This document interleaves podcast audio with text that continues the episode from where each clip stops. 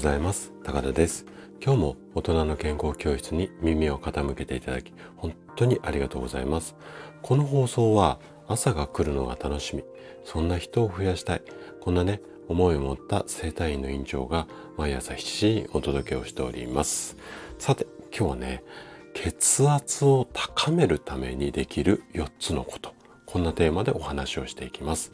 あの先日ね初のライブにチャレンジしまして、本当にね、多くの方にご参加いただいてありがとうございます。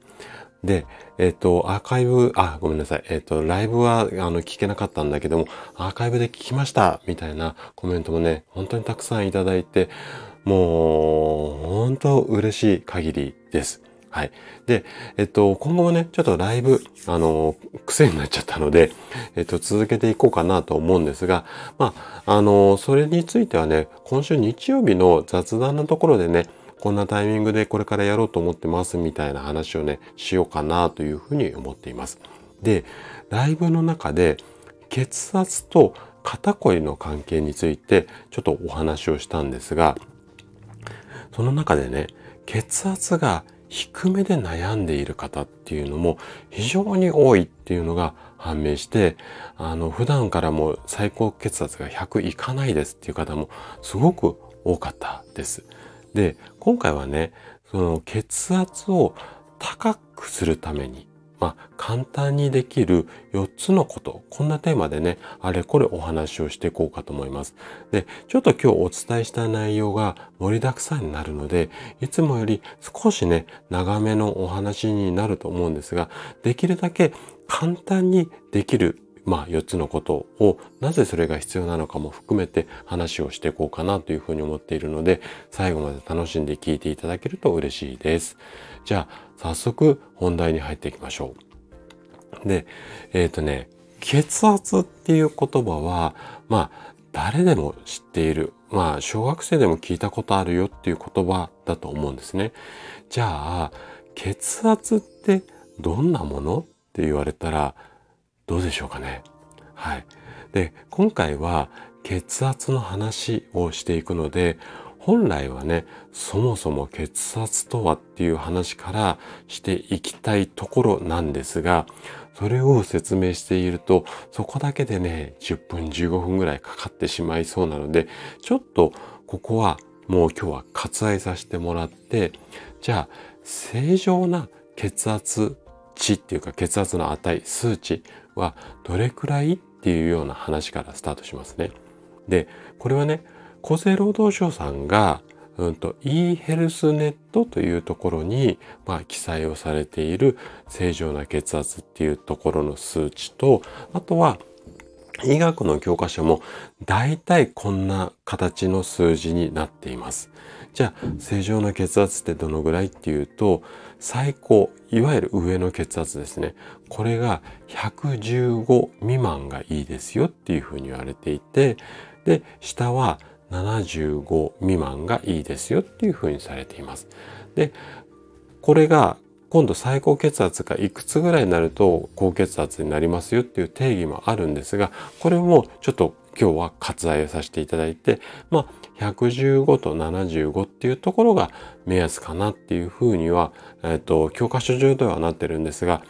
これはあくまで私の個人的な意見なんですけども、だいたい120の80ぐらいを目安にしていただいてもいいかなというふうに思っています。じゃあね、次行きます。で、えっ、と、今度は、この低血圧っていうことについて話をしていきたいんですが、この話をするとね、ちょっと驚く方が多いんですけれども、いわゆる血圧が高い人っていうのは高血圧っていうふうに言われますよね。で、高血圧の定義とか、まあ、診断基準。これ以上の数値になったら、もう高血圧だから、あれしましょう、これしましょうっていうのは、医学の教科書上もルールがもうしっかりと、まあ、明記っていうか、決まっているんですよ。なんですが、反対に血圧が低い、いわゆる低血圧については、明確な診断基準っていうのが国内にはないんです。はい。教科書上でも、うん、低血圧の定義って結構曖昧だったりします。ただ、あくまで一般的な目安になるんですが、いわゆる上の血圧、最高血圧が100を切るような場合には低血圧ですねっていうふうに判断されることが多いです。で、低血圧の人によくある症状としては、まず一番多いのが頭痛かな。うん。その後に動悸であったりだとか、あとはなんとなくだるくて疲れやすかったりとか、あとは不安感だったり、食欲不振、不眠などなど。で、もっと幅を広げる、見方を変えれば、もっともっといっぱいあるんですが、まあ、これらの症状があります。で、血圧が低い状態がずっと慢性的に続いてしまうと、いわゆる全身に十分な血液っていうのが供給されない状態になります。で、血液が回って血の巡りが悪くなるっていうことは、細胞にえーと、十分な酸素とか栄養素を届けたりだとかあとは老廃物を持って帰るっていうような役割が血液の中にはあるのでこれも、うん、できなくなったり要は疲れが抜けづらくなるっていうのはこの老廃物が溜まったままの状態になるから疲れが抜けやすくあ抜けづらくなったりするんですね。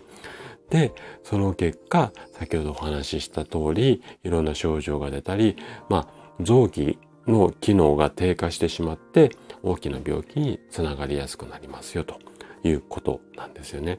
なので、じゃあ、血圧低い人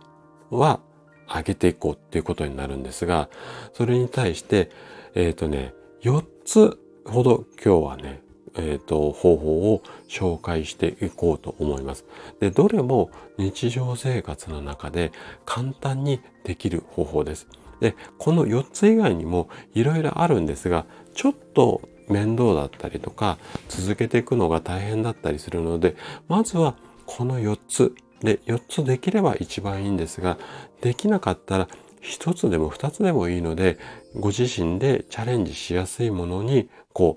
う、取り組んでいただければいいかなというふうに思います。じゃあ、4つ、これから紹介していきますね。まず1つ目が、食生活の改善です。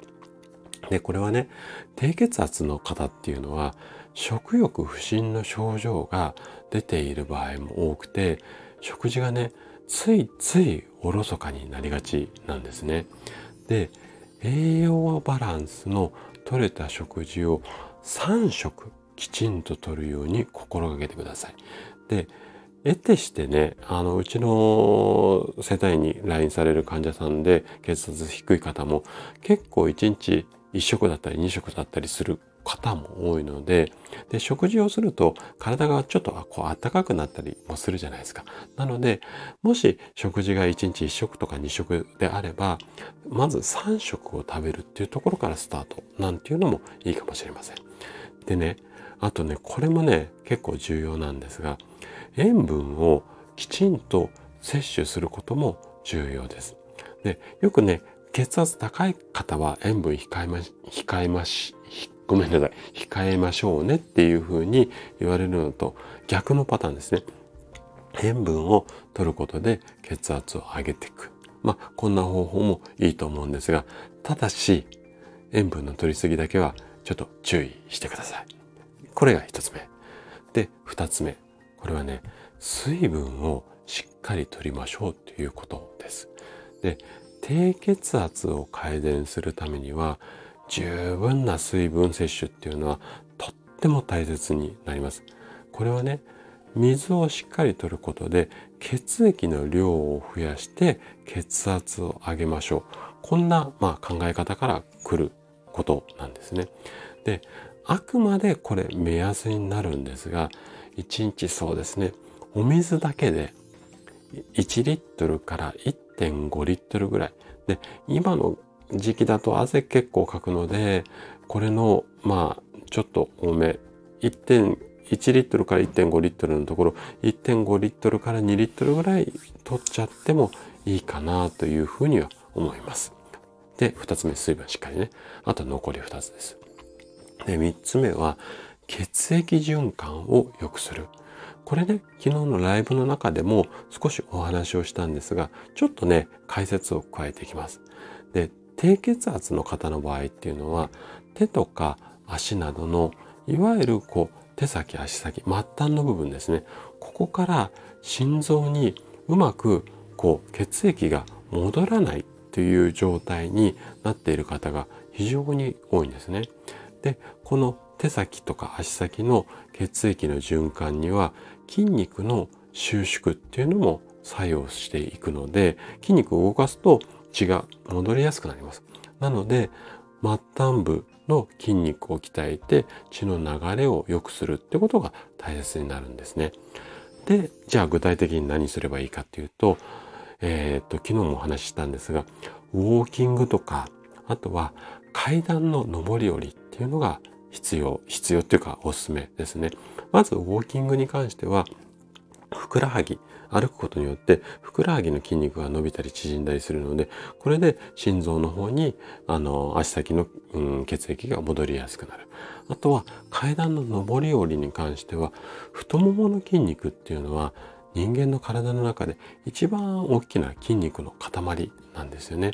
で、これを動かすことによって心拍数が上がりやすくなるので、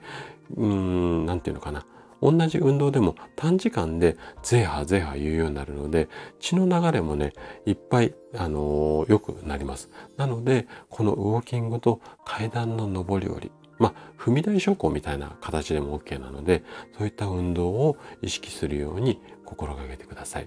合わせて運動だけではなくってお風呂に入ったりこれも体を温めるので血液の循環も良くなります。あとは今運動とかお風呂に入ったりっていうのは外側からの刺激なんですけどもあったかい飲み物を飲んだりとか食べ物を食べたりこれによっても体の中っていうのは温まりやすいのでこの辺りを意識するのも効果的です。ちなみに私は、えっと、毎朝左右飲んでるんですが真夏でも左右飲んでますで、朝から汗かいてます。暑くて。はい。まあ、これちょっと話脱線しましたけども、こういった運動とか、お風呂とか、お食事なんかを意識して血の巡りを良くしましょう。で、最後、えっ、ー、とね、食後のカフェインを意識しましょう。こういう作戦なんですけど、これちょっと意外だなという方も多いと思います。で、カフェインにはね、交感神経を刺激して血の流れを良くするっていう働きがあるんですよ。で特に食後に血圧が下がりやすいという方は、まあ、食べた後にお茶とかコーヒーなんかを飲んでカフェインを摂取することがおすすめになります。ただしカフェインを取ることで眠れなくなるこういった方も多いと思うのでこの方に関しては取りすぎを注意してくださいね。はい。で、ここまでが4つの方法なんですが最後にねちょっとねおまけのこれはあの手軽にできるというよりちょっと笑って聞いていただきたいんですがはいあの要はドキドキ心拍数を上げると、うん、血圧が高くなりますあのドキドキすると,、うんと、血圧って自然とこう高くなるんですね。なので緊張でドキドキしてしまうのはストレスになるんですが例えばなんですけどもね楽しみな予定をこう思い浮かべながらワクワクドキドキして少し血圧を上げてみたりだとかあとは嬉しい出来事を、まあ、思い出しながらとか想像しながらワクワクドキドキしてみたりとか。あとね恋をする。これもねおすすめかもしれませんはいねあのー、ちょっと最後はまあ話脱線というか、ちょっと笑い話程度に聞いてもらいたいんですが、このあたりを意識して、あの、すぐにはね、パンと血圧上がんないとは思うんですが、じわじわじわじわ上がってくると思います。で、ごめんなさいね、ちょっと話長くなっちゃうんですが、で、高血圧の方も低血圧の方も、その数値だけにちょっと一喜一憂しないようにしていただきたいんですね。高いのが悪いってわけでもないし低いのが悪いってわけでもないんです。で高いから高いことが原因になって病気につながりやすくなる。まあ低いのもそうなんですけど病気とか、えーと、低い方に関してはあの手足の冷えだったり凝りにつながることが多いんですがこういうふうにその血圧が高いこととか低いことが原因になって副産物としていろんなリスクがあるここがいけないことなんであって高めだったり低めでもそれでも元気であればそれはそれで OK なんですよ。なので通常例えば仮にね100を切った数字だとしてもそれで安定してて元気であればそれに関してはそんなに心配することはありません。なのでできたらですねあの毎日同じ時間に、えーと、血圧を測ってどっかにメモするような感じにしてみてください。でこの血圧を毎日同じタイミングで測ってその上下変化を見比べていく。で、急に上がっていたら何か原因があるので、そこに対して対処をしていく。っていう感じにしてもらって低いからいけないっていうよりもその変動の幅を意識するようにしていただけるといろんな形で予防効果にもつながりますのでこの辺も頭に入れといていただけると嬉しいです。はい。ちょっと長くなってしまったんですがあの今日のお話はここまでとなります。そしていつもいいねやコメントいただき本当にありがとうございます。皆さんの応援がとっても励みになっています。今日も最後までお聴きいただきありがとうございました。それでは素敵な一日をお過ごしください。トライアングル生態の院長高田がお届けしました。ではまた。